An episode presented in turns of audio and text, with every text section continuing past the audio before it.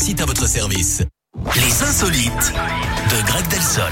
Allez, c'est à vous, Greg. C'est vous nous racontez un truc. J'aurais pas aimé que ça m'arrive, ça Ouais, c'est sûr. Ça se passe en Italie avec une tentative de vol assez osée. Un homme a été arrêté à l'aéroport de Rome récemment. Son tort, avoir volé un ticket à gratter gagnant. Alors le bout de papier valait quand même 500 000 euros. Ouais, Ça fait un alors- bon paquet. Le pire, Eric, c'est Ouais. que le voleur n'est autre que le gérant du bureau de tabac où la dame a acheté son billet.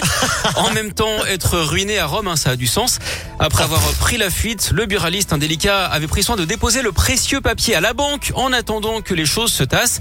Sauf qu'il a finalement été rattrapé par la patrouille juste avant de s'envoler euh, pour l'Espagne. On peut dire qu'il s'est fait griller.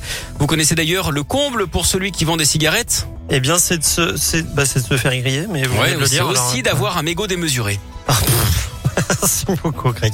Merci. À tout à l'heure, À Greg. tout à l'heure. Allez, reste avec nous sur Radioscope. Nouvelle insolite dans une petite heure.